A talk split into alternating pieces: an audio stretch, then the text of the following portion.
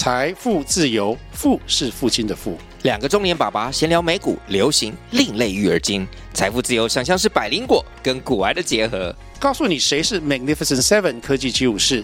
你该买瘦瘦比双巨头吗？从马斯克到泰勒斯，从华尔街到好莱坞，我们都追得上。新的一年听新的 Podcast，让我们一起财富自由。富是父亲的富哦。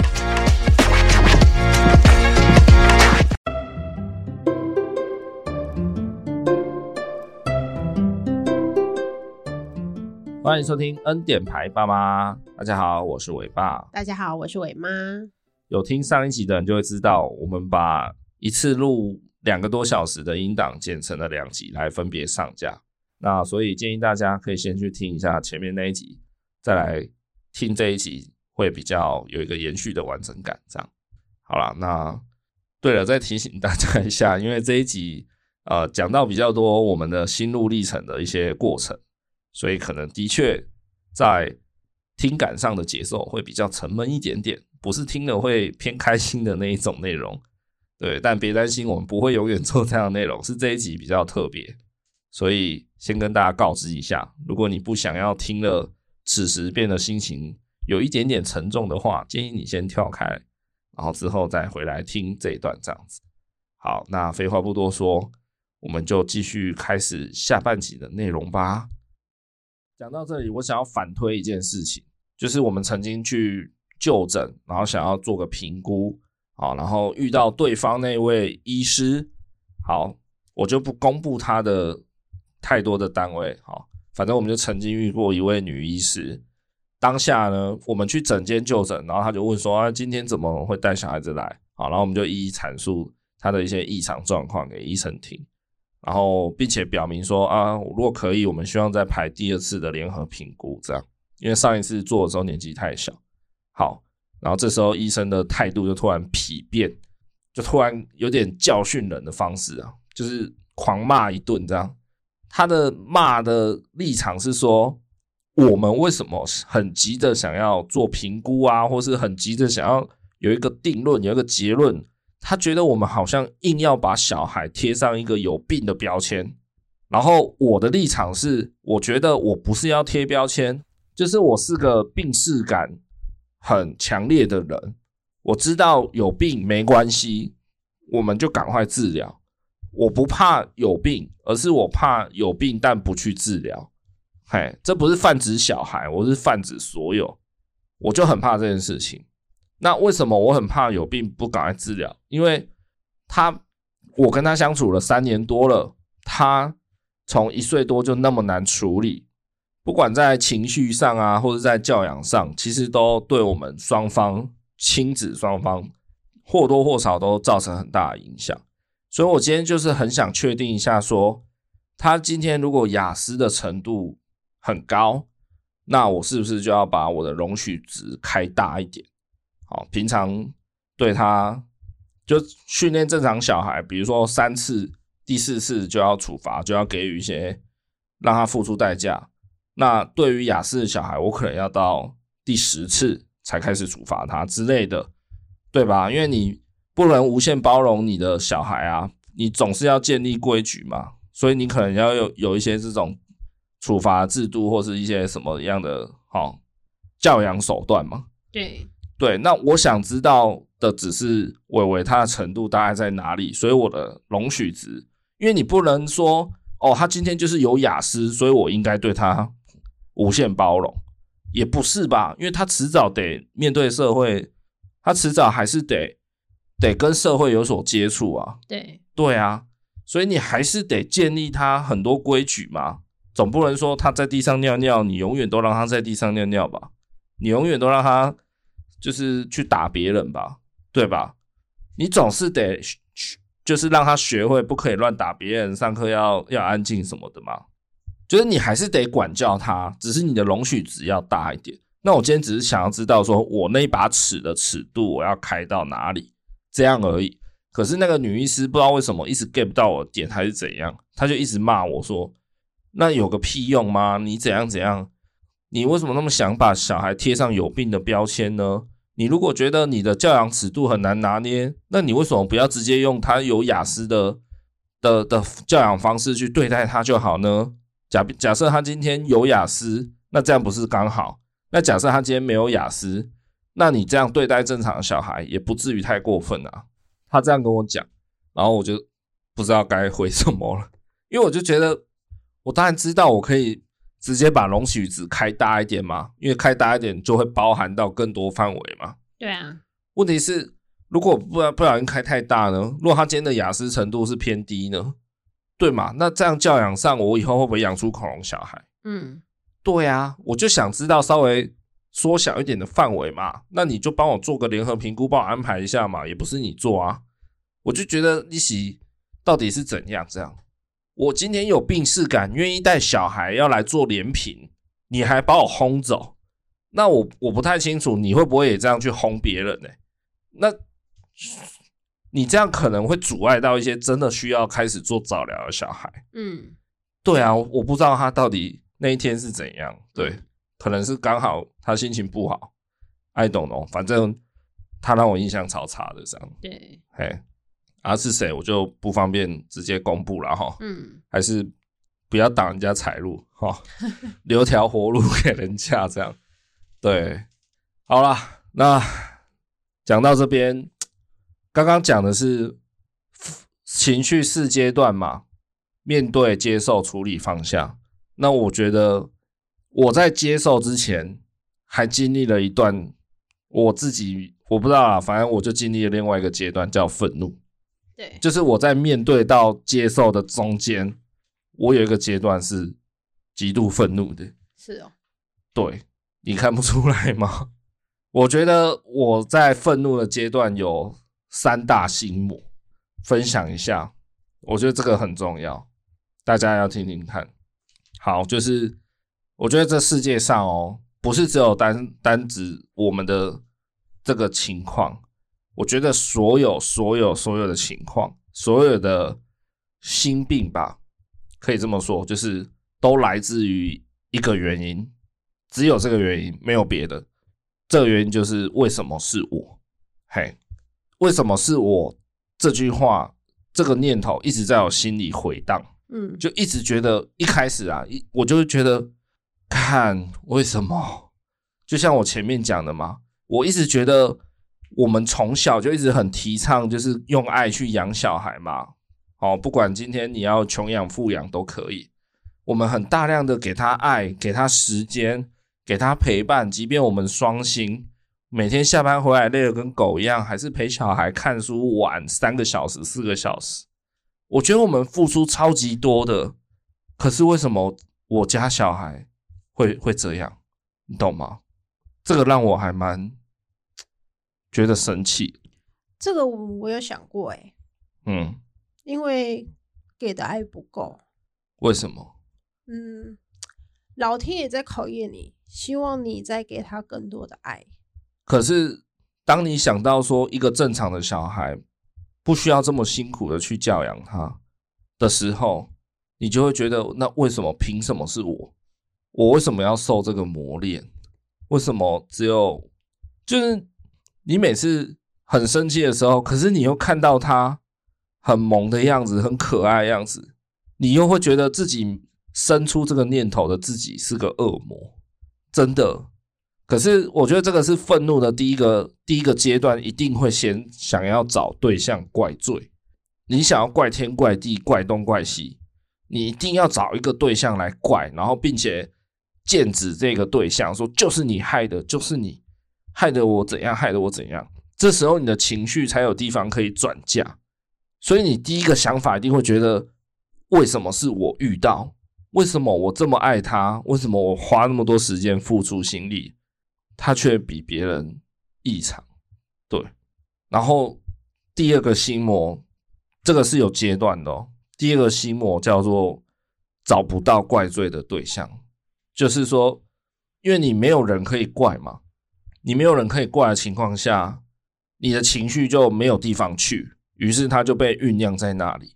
然后好几次面对他，比如说他洗澡。他在发疯的时候，他在他在崩溃的时候，以前啊，以前我嗯，就是我们还没有那么确定他很雅思的时候，那时候他洗澡在浴室里面崩溃，那时候我还蛮不让步的，我蛮强硬的要他，比如说他他哭闹好了，我就叫他在在浴室里面罚站站五分钟，然后我们再来谈。五分钟后，如果你还还还在哭闹，你就继续站。就是我那时候还蛮踩的比较硬啊，在教养的尺度上，因为那时候我就还没觉得他很雅思嘛，甚至觉得他只是高敏感之类的。然后我想要做好教养的原则，这样子。对，是到后来我们觉得他真的比较需要再更宽容的时候，我才没有再坚持那些东西。可是那个时候的我真的。坦白讲，那个时候的我非常的累，那个累不是表面上的一直在跟他耗的累，而是我我觉得我的心超累，就是我我一直觉得你为什么就是不肯回答我？我我问你啊，你在浴室里面说你不要洗澡，你哭哭闹闹，那你到底为什么不回答我？你跟我讲啊！但是伟伟他永远没有回答我，永远讲不出来，直到现在他也是讲不出来的。他也还是偶尔会哭闹，不要洗澡。对，然后那个时候，甚至哦，甚至我用打的，你说罚站哦，没什么感觉，不痛不痒，大不了就跟你站嘛。甚至我后来有几次我用打的，打的就很直接了吧，那个痛觉。打完之后，我就说你再不讲为什么，我就再打哦。他还是不讲，而且你可以看得出来他的表情很慌，他很。他很无助的那个表情，其实我看的也是蛮心疼的，对，因为在面对他这些事情的时候，都是我啦，我比较多，嗨，但是那个时候我就想要坚持教养的的一些呃立场，想要踩踩住了，嗯，可是他，对啊，他那时候就是比较，那时候我就是常常会觉得说，你到底为什么做不到？你到底为什么要这样？不如人，嗨，那时候我甚至会这样想。然后，因为第一阶段嘛，第一个心魔就是为什么是我？为什么是我遇到这件事情？为什么是呃，比如说很多人失恋也会忧郁症啊或什么的。其实你也是在觉得说，为什么我明明对你这么好，你还要跟我分手啊？好，然后你还去找一个完全不如我的人去在一起，为什么？我对你这么好，你还劈腿，然后你怎样？很多人就是这一关过不去，然后就就可能患上忧郁症什么的。嘿，就是你常常会觉得为什么是我？然后这个这个时候如果没有人可以怪罪的话，那种问题又是最痛的。嘿，就拿我们的例子来讲，你要怪谁？我我今天是雅思光谱的小孩，要要怪谁？真的没有人可以怪啊？怪你吗？怪我吗？还是怎样？真的要讲，就怪老天爷好了啊！老天爷，然后呢？对啊，你你去怪老天爷啊，然后他他会再帮助你什么吗？不会啊。所以这种没人可怪的问题很累，然后再来就进到最后一个阶段，下一个阶段就是你开始怪自己。对，我也曾经真的就是在那段比较难熬的时间里，也曾经想过说：天哪，为什么我为明明就那么可爱？他就是一个很可爱的孩子，然后为什么我把他带来这个世界，让让他受苦了？我看着眼前那个生动活泼的小孩在床上跳啊跳，然后笑笑来笑去的。可是我想的是，等他再长大一点，他去面对社会的时候，社会不会对他友善。然后那个时候，我就会觉得 我很 sorry。然后我曾经在跟朋友聊。雅雅思伟伟雅思的事情的时候，我曾经讲过一句话，就我宁愿伟伟他今天，比如说是我讲严重一点，比如说小儿麻痹，好，或是或是他有听听损，就是听力损失、听力障碍，带一个听助听器，我也不要他像现在这样是个雅思小孩。我觉得这句话其实蛮过分的，就是我宁我宁愿他断一条腿啊，或是我宁愿他听不到了。没有耳朵之类的，嗯，对，因为我觉得他今天就是因为他看不出来，至少在目前，他看不出来他有雅思，所以他去到哪里，大家都会以正常人的尺度去对待他。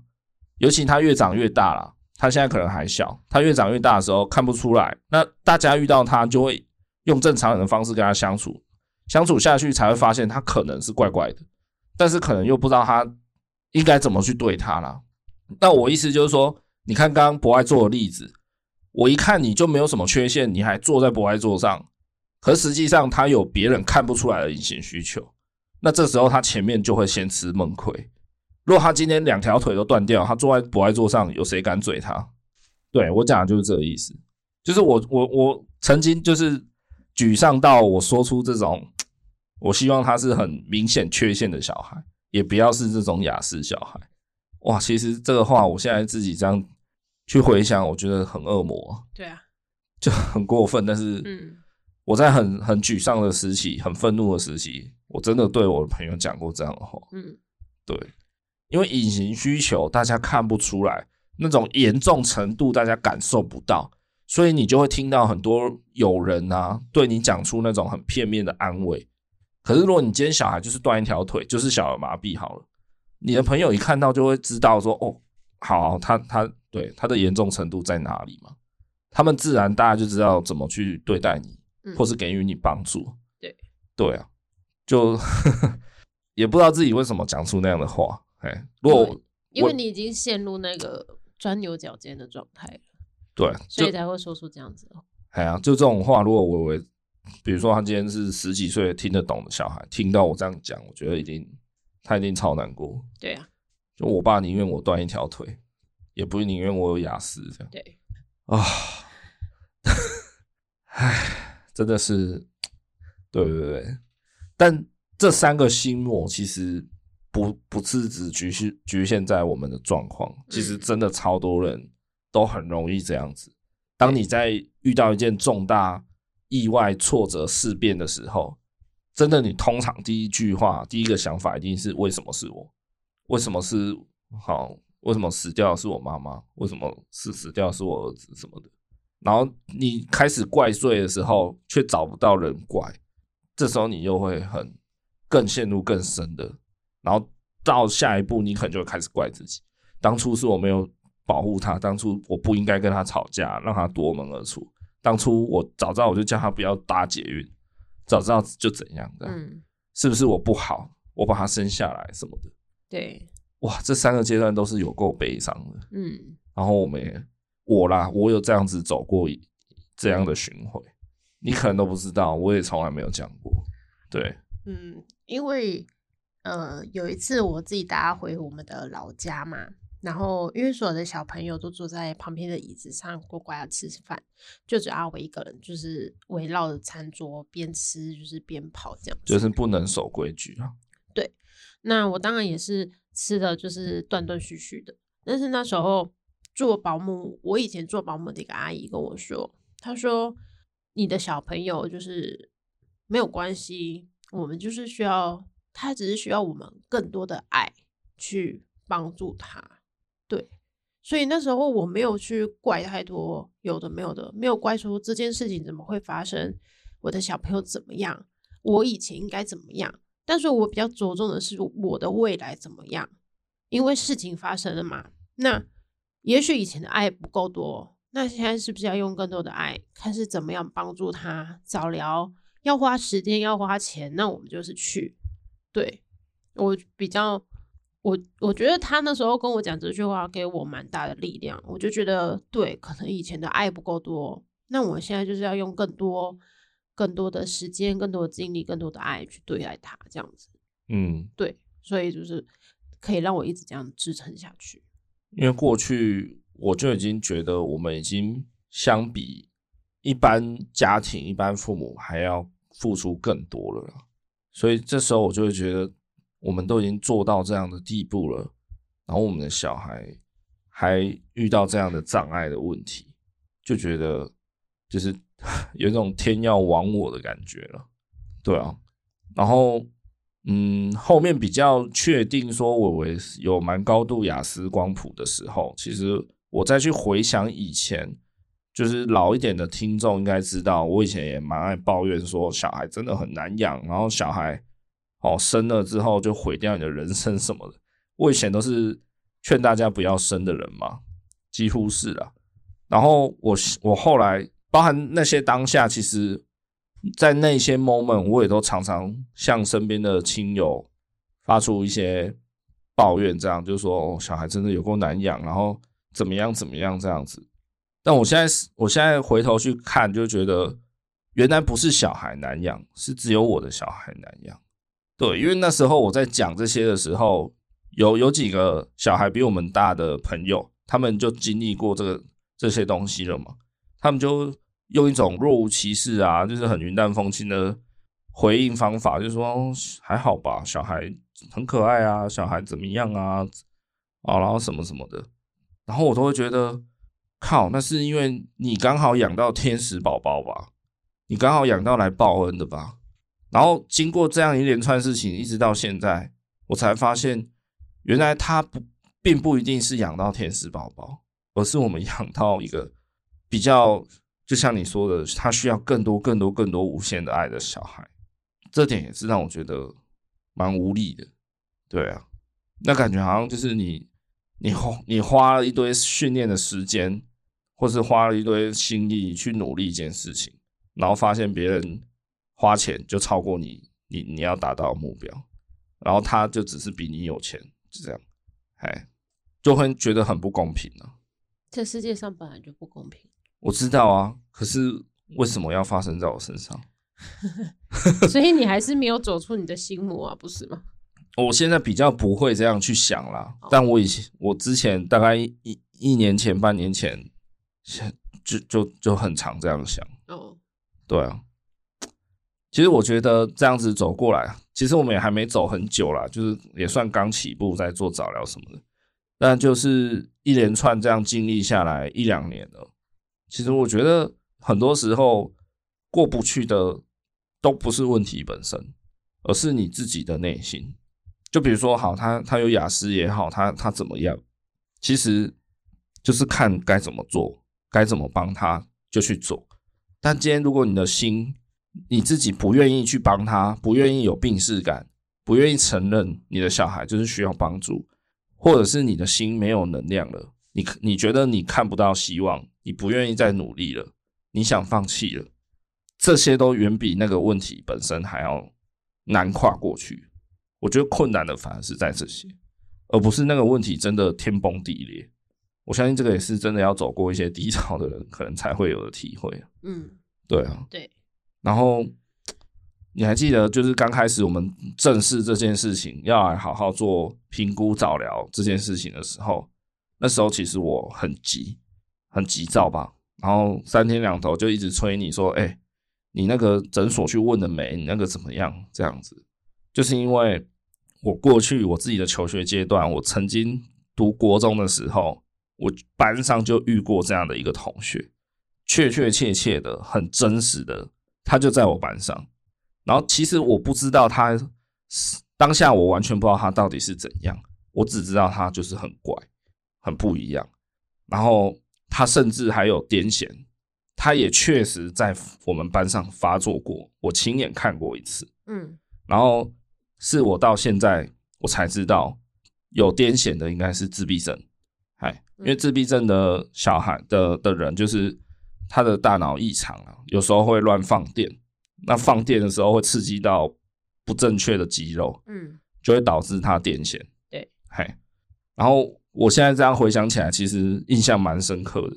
他癫痫的时候真的是，哇，那个那个当下很震撼，就你就看一个人一直在那边喘，嗯，然后那个状态就真的很像中邪这样子，然后真的是嘴巴真的有有口吐白沫，嗯，嘿，然后当下我忘记是。好像是有一个同学还蛮蛮屌的，他冲过去拿汤匙压住他的舌头。哦，就是对，我不知道现在这样的处理还是不是正确啊？但当当时已经二二十年前了吧？对，他他是这样做。嗯，对，然后就只能只能这样，然后等等癫痫结束，你也不能做什么。对，那那同学很有正义感呢。对啊，可是应该是说多数的。国中生嘛，多数的国中生可能看到这倾向是有点惊慌，不知道怎么办。对对，那这个是其中一个啦，就是好好，他可能够好运、够幸运，遇到一个有尝试的，而且并且愿意帮助他的同学。对，好，但是呢，平常呢，平常他在班上真的是受尽各种霸凌，各种羞耻的那个，嘿，就比如说这样讲，好像有点那个哈，把人家公开裸露这样子，没有，就是我记得他他喜欢玩自己的生殖器官，他是个男生啊，就那位同学，他是个男生，嗯，然后他就很喜欢，就是他会骗出来。然后在那边把玩这样子，对。那男同学，其他男同学看到就很喜欢那边羞辱他，或是说鼓励他，哎哎、欸欸，拿出来玩啊，哎、欸、哎、欸，怎样啊？人家鸡鸡那么小，哎、欸，那个怎样？哎、欸，弹一下啊什么的啊，或是用脚去踹他的鸡鸡这样子。这只是一小部分哦。对，嗨，因为他就是怪怪的。然后他某，我我觉得他这部分跟伟伟很像。就是他在当小丑，然后别人很开心，他就以为他让别人开心了，嗯，所以他就在更加用力的当小丑，嗯，对，所以当我看到伟伟这样子的时候，我就会很直接的想到这个同学，我就觉得他以后长大会不会也变成这种，你知道吗？对他来讲，他以为他在做善事，他在做一件很正面的事情。可是全世界除了他以外的人，其实都只是在笑他。嗯，这个真的会让我很很生气耶。应该说是极度的悲伤，悲伤到生气这样，或者是极度的生气到悲伤，都都都一样。我觉得这种感觉让我最讨厌。嗯，我在前面的 EP 一二八有一集，那一集我在讲说，有一次我带伟伟去公园，然后他被一个人，一个小男孩。整桶水倒在头上，整个身体湿哒哒。对，然后伟伟站在原地不做回应，然后对方态度也也是蛮跋扈的。嗯，没有没有什么道歉这样。对，那次我心超痛的，就是因为我想到这这样的事情。对，对，对啊，就我很讨厌那种我的重要的人，我认为重要的人被欺负，然后我无能为力。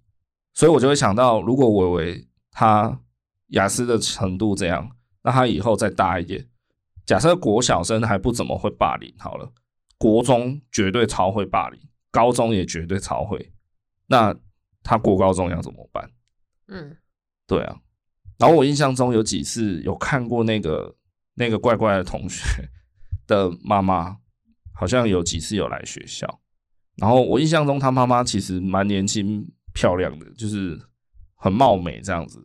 可是，就是 现在我们自己当爸妈之后，才会觉得说，哇，人家真的无法想象他到底承受过什么，嗯，哪些痛苦欸。对，他来学校，然后就是很急，他他都是从头到尾神色自若，他也都没有对其他的同学生气、发飙啊，或是摆脸色都没有。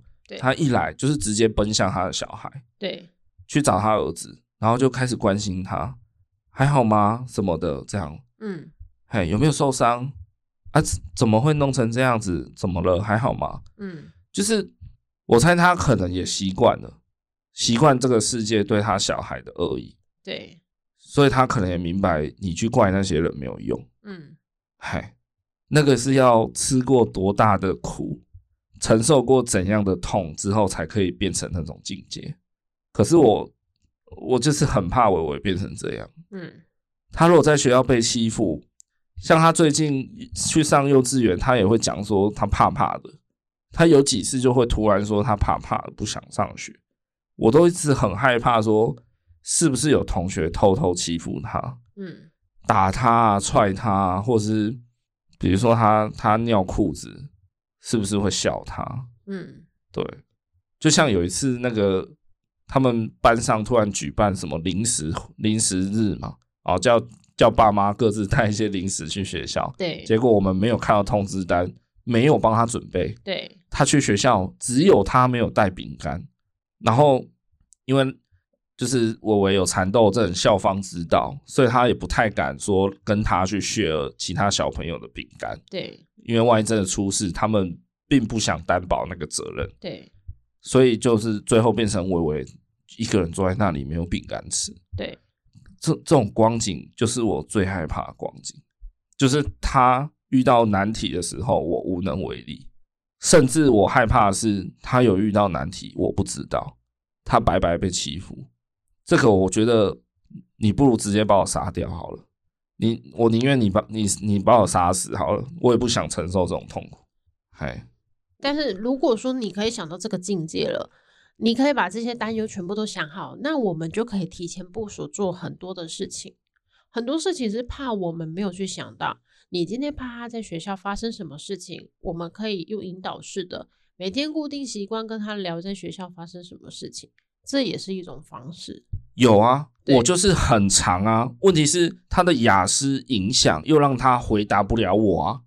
我常常在问他，今天有没有同学打你？老师有没有凶你？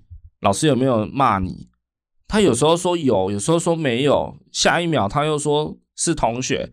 下一秒又变成又是老师，我我觉得那个是雅思在影响他的回答了，嗯，也不是他故意，对，但就是问不到答案，所以就是要像我一样，要跟小朋友打交道。是啊，但是你永远不不可能那么百分之百去得到真相，是，但至少我们可以从其他的同学口中可以知道一点线索，这也是一种方式。唉，对，这对我当然知道这些都可以。有其他的方式去做，但是一定有漏掉的时候，而且有很高的几率漏掉。我自己念过国中啊，我知道国中生对一个人的邪恶可以到多大。你可能刚好你在念国中的时候，你们班上很 peace 吧？哦，乡下的地方小孩可能都比较纯洁一点。哎，I don't know，或者是说我是男生啊，所以对看班上那种。国中男生在霸凌别人的那种样子，嗯，真的是非常的可怕。对啊，那时候我就觉得很奇怪啊，为什么他的小孩没有念特特特教班之类的啦？嗨，他如果程度不到，为什么要放念特教班？对，你又讲那个重点的，伟伟也是啊，不是啊，伟伟就是他程度不到，所以他他可能只能被摆在正常班。可是他被摆在正常班，他很明显就跟别人不一样，他一定会被欺负。但是你知道，如果你已经直接把他摆在特殊班了，他就是受到特殊班的教育。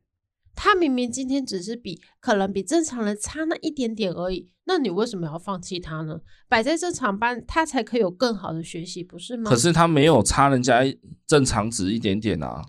之前那个医师就说啦，他很高度雅思，他只是还没跨过病理的标准。以目前来讲，对对啊，但是在正常班，他才能有正常的一些教育，正常的跟人家人与人的相处啊。如果你把它摆在可能像是特教班来讲，你不觉得是一种可惜吗？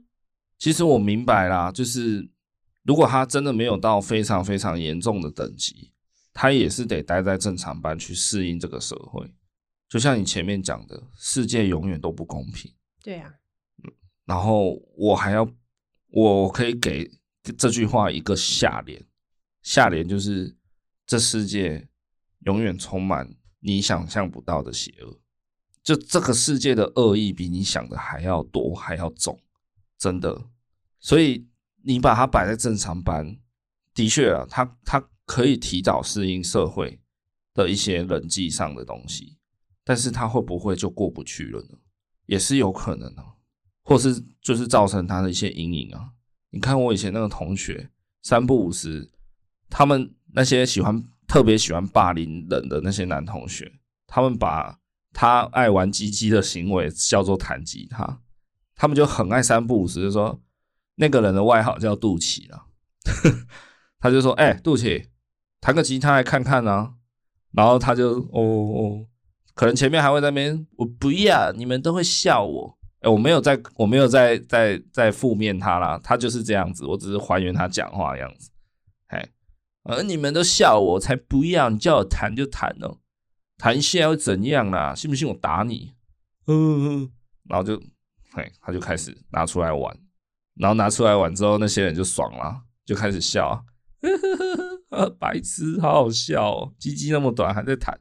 我就觉得 What the fuck，就是对啊，我真的不敢想象，如果这是我的儿子的话，我到底会，哎呀，我真的超级不敢想象的。嗯，对，这只是其中一种霸凌。这个真的是我，我只能说他是还有一点遥远。我我不确定，应该是说我不敢不敢确定。我以前认识一个人，他的小朋友有高功能的自闭症。但是因为他们父母用了很多的爱，所以我遇到那个小朋友的时候，我看不出来他是一个自闭症的小朋友。对，我只能说，我们可以用很多。他现在才三岁，我们可以他到国中的时候还很久，我们可以给他很多的帮助，很多的什么案例测试给他看，这样子一定可以改善你原本国中同学的这个案例。嗯哼，嗯。人生那么长，你一定要用一种比较正面、比较光明的态度去想啊。事情还没发生，你一直想这么黑暗的事情，你只会把自己逼得更紧绷。不过，我觉得或许这样也好，就是我们这两个主要照顾者的角色，一个是像你那样乐观派，一个是像我这种阴阴谋派，对，才有一个比较良好的 balance 吧。我也不知道，因为我会预先替他想到很多可能发生的危险。然后想办法提早帮他做训练准备什么的。嗯，对啊，我现在就是这样，我就是不想他变成我那个叫做杜琪的同学。他国中三年的生活，我真的不敢想象。如果是一个正常的人，正常的同学走过那样的霸凌，我看应该已经已经没办法了吧？对啊，那种这种极尽之之羞辱，诶，真的很过分的的的那种。对啊。嗯嗯，对，我在做这些资料的时候啦，我有去查到一个一个人，我觉得可以在这个地方跟大家分享一下。这个人就是玫瑰少年叶永志。嗯，我不知道有没有人听过，已经了解知道这个人，你知道吗？我知道啊，屁啊，最好知道，应该是国中吧？他在上学的时候会被欺负嘛？他是一个屏东人，然后他妈妈也就是个在地的农民，对，哦，务农的，所以家家里也是很朴实。嗯，那这个叶永志他就是比较阴柔啦，哦，就是人家说的可能就是同志啦。然后他在国国中的时候，就是受尽一样，就是受尽班上同学的那个欺负霸凌，这样。对，嘿，然后他在学校他都不敢。一个人去上，一个人去上厕所，因为他只要上厕所就一定被欺负。嗯，因为男生看到他就会揍他，看你一个女生娘娘腔跑来上男厕干嘛什么的，可能就拖进去打了啊什么的。那对啊，久而久之他连尿尿都不敢去，嗯，很可怜。然后他就是没有熬过去的那个例子。他有一有一次在某一堂音乐课快下课前五分钟，他跟老师说他要去厕所。还没下课，因为他可能只敢这种时候一个人跑去，嗯，然后他就再也没有回来。后来发现他他已经气绝身亡在厕所，嗯，但是死因如何，真相到现在好像还不知道，嗯，最后给出的说法是什么心脏衰竭之类的，是，对，然后这个是发生在两千年了，二零零零年的事情，所以其实已经二十几年前了，是。那也因为这个叶永志这位少年，所以台湾的社会才开始去关注性别平等的教育议题。对。然后蔡依林的《玫瑰少年》这首歌，其实就是因他而写。哦。嘿，就为了算纪念他这样子。对。然后他蔡依林在某一次的演唱会有做一个这样子的相关的影片。对。他有去采访他在屏东的妈妈。是。他有讲一句话，我觉得很心酸，听起来真的很很酸。他就采访他，他在他的农地，好像是种果树的，他就在果园里，然后全身包的像开心婆婆那样，戴个斗笠遮遮阳防晒，然后皮肤黝黑，这样就坐在那个田埂土上，他就哭着就是泛泪啊，哽咽着说：“我如果知道送他去学校会害他死掉。”我要一辈子把他背在我的背上，然后他就哭了，就讲不下去。好，我看到那个影片，我真的是，就是一般人看绝对绝对哭的，更不要说他就是戳中我。对，我就觉得，如果我今天把伟伟送去学校，然后他受尽那样的欺负、委屈，甚至他回来还不敢讲。我真的不敢想象，我也会，我我觉得我也会像他妈妈说的，我宁愿把他一辈子背在我身上，我也不要他去外面遭受那些世界的恶意，因为这世界的恶意有时候是你想象不到的巨大，大到可以把一个人弄死。对啊，嗯。我现在就是会去想到这些这些画面，就是伟伟之后长大一点的这些画面，对啊，所以与其说我害怕或不敢面对他的雅思，倒不如说我很害怕他变成这样，对啊，啊，嗯，讲的太沉重了，对啊，嗯，但是我最近比较积极的是，可能在我比较有空档的时候。约他的同学出来跟他一起玩，或者是让他去上一些可能跟其他小朋友有可以有互动的。嗯哼，对，就是我知道他可能社交这一方面不 OK，那试试看可以在我的眼皮子底下让他多多训练他做社交这一块。对，因为学着去交朋友也是要有很多很多次的经验嘛。那在我眼皮子底下。我们可以去陪他怎么去交朋友，怎么样去认识新朋友，给他点信心。也许他在班上，他也可以去交朋友之类的。对，我觉得伟伟他现在在班上他很好，他有一个好朋友，然后好朋友也回家也很爱说哦，伟伟是他的好朋友这样子。事实上，我觉得还蛮欣慰的啦。对，嗯、所以也是因为那个小朋友让我觉得说，伟伟。就算在学校真的很安静，但是还是有人愿意跟他当好朋友。我觉得这世界上还是有一点善意的存在，所以我们要努力的去帮他寻找这个善意在哪里，然后我们也可以教学他或什么的。有啦，我相信世界上当然有善良啊。他几次去公园玩，也曾经遇过那种从头到尾很照顾他的哥哥姐姐啊，就拉着他一起玩啊，或是稍微保护他的那种。可是。也很常遇到那种对他是态度很不好。我刚突然想到，他他有一次除了那一次在公园被淋淋水以外，他还有一次是他去一个那种有放水的公园玩，好，就是那种可以消暑的。然后反正那时候人超多，一堆小孩。然后伟伟那时候就是就是因为他雅思的关系，他他的社会互动、社交发展是有障碍的，是有迟缓的。他就不懂如何跟人家互动，他可能想跟那个人玩，那个小孩玩，他不知道，反正那个小孩他是他是有点趴在水里啊，然后因为那个水很浅啊，所以他头当然是露出来的，他就趴着，正面朝下趴着，然后伟伟从后面从他的脚去接近他以后，有点有点要跪下去抱住他，这样就抱住他的后背，然后那小孩应该是吓到，他第一个反应就是。一一脚直接踹下去，然后正中不偏不倚，直接踹中伟伟的腹部，直接从肚子斩落。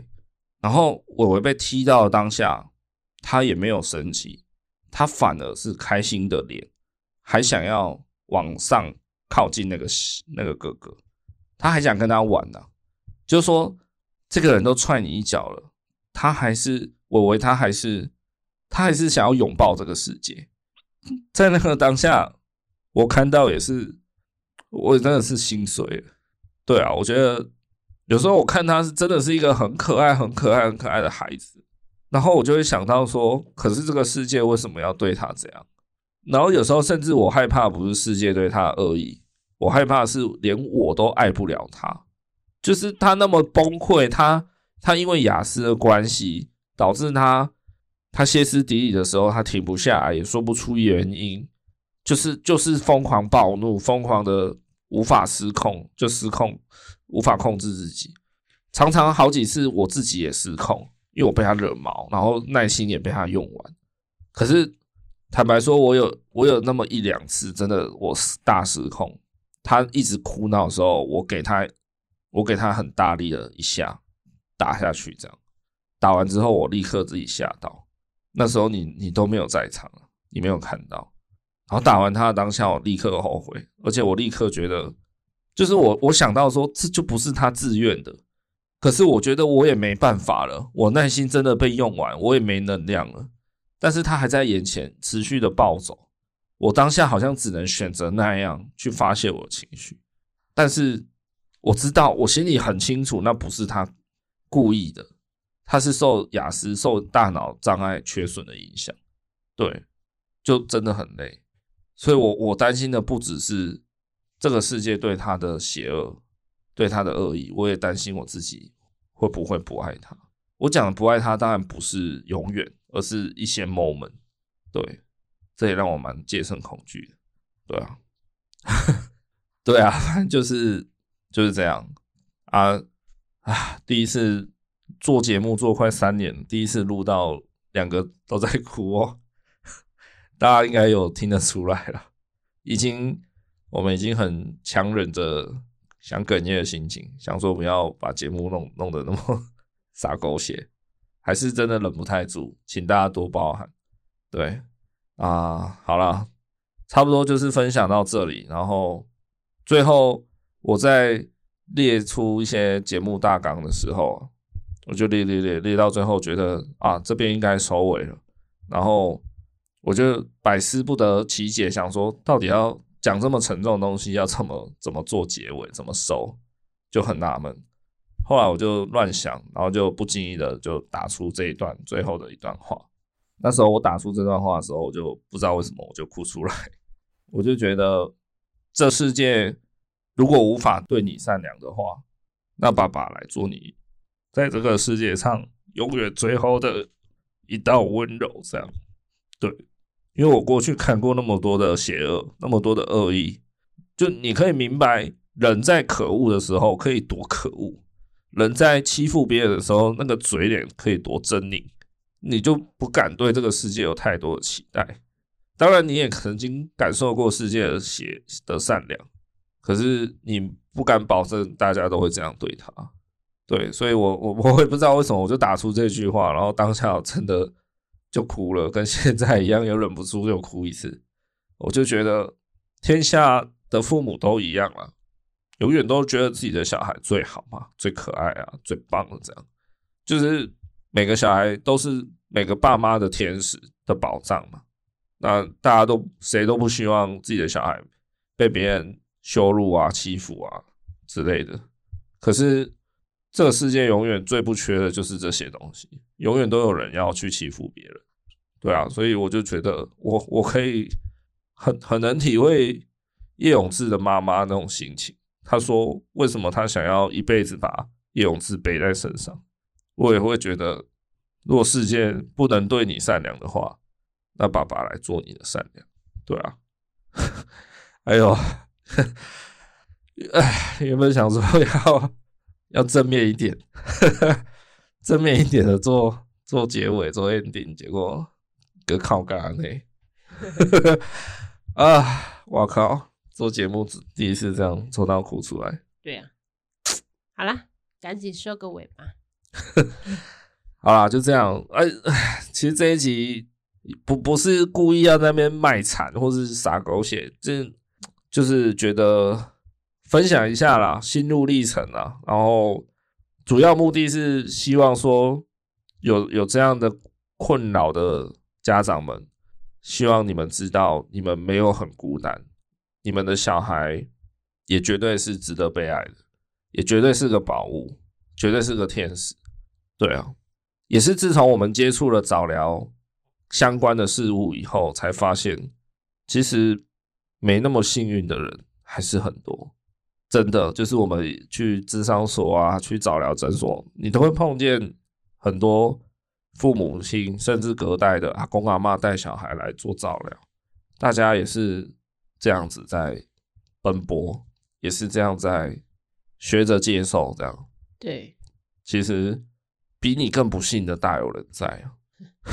这样子比较好像不怎么好了，反正应该说且行且珍惜啦。就你看的那么多比你不幸的人，或是跟你差不多的人，就是你会发现说，可能我们想的都是把眼光放在我们做不到的事情上，或是做放在还未发生的事情上。嗯，可能都忘记回来把焦点放在那我们现在还拥有什么？我们现在就还拥有一个那么可爱的小小儿子啊，伟伟啊，他现在跟我们的对答也是跟得上了啊之类的，就是我们还眼前就还是有这么一位可爱的小孩，对啊，就是这样了，好了，不管你是幸运或不幸运，其实都是幸运的，嗯，对。对，就 不知道怎么收尾了，傻眼。大家就是情绪乱乱的，接受面对，加油。好了，抱歉了，就做个很乱的 ending。就希望有就是相相同问题的家长家庭们，大家继续加油。然后我觉得这种事情也蛮需要同温层的，就是如果你真的家里有异常的小孩。你就去找差不多的父母亲去交流一下，因为只有他们也在经历一样的事情的人，他们才能真的懂你在痛苦什么。我觉得这不是那些就是无法体会的人的错啦，因为他们没有经历到。你跟他们讲，真的是对牛弹琴，然后他们也会觉得你烦。久了以后，所以可以的话，就是去找同温层。那我们我们录制这样一系列节目，也是希望创造一个。同温层的安慰的概念，希望你听一听以后会觉得，就对啊，你没有很孤单这样子。对，好啦好啦，就这样子。喜欢本节目，欢迎订阅一下，然后 IGFB 再请大家多多追踪。那有什么问题或是想说的，可以到 Apple Podcast 的评论留言给我们，我们会念出来答复你，或是你来私讯都是可以的，没问题，好吗？好啦，下下礼拜下一集我们应该就会聊一些比较 happy 的事情，这样。这一系列是没办法嘛，议题跟主题就是这么沉重，所以对听起来可能没那么的嗨这样子。OK，好了，就到这边。那之后如果过一阵子还有一些更新的消息的话，我们就再录相关的主题给大家分享一下，这样。好，那就到这边，我们下周见哦，拜拜，拜拜。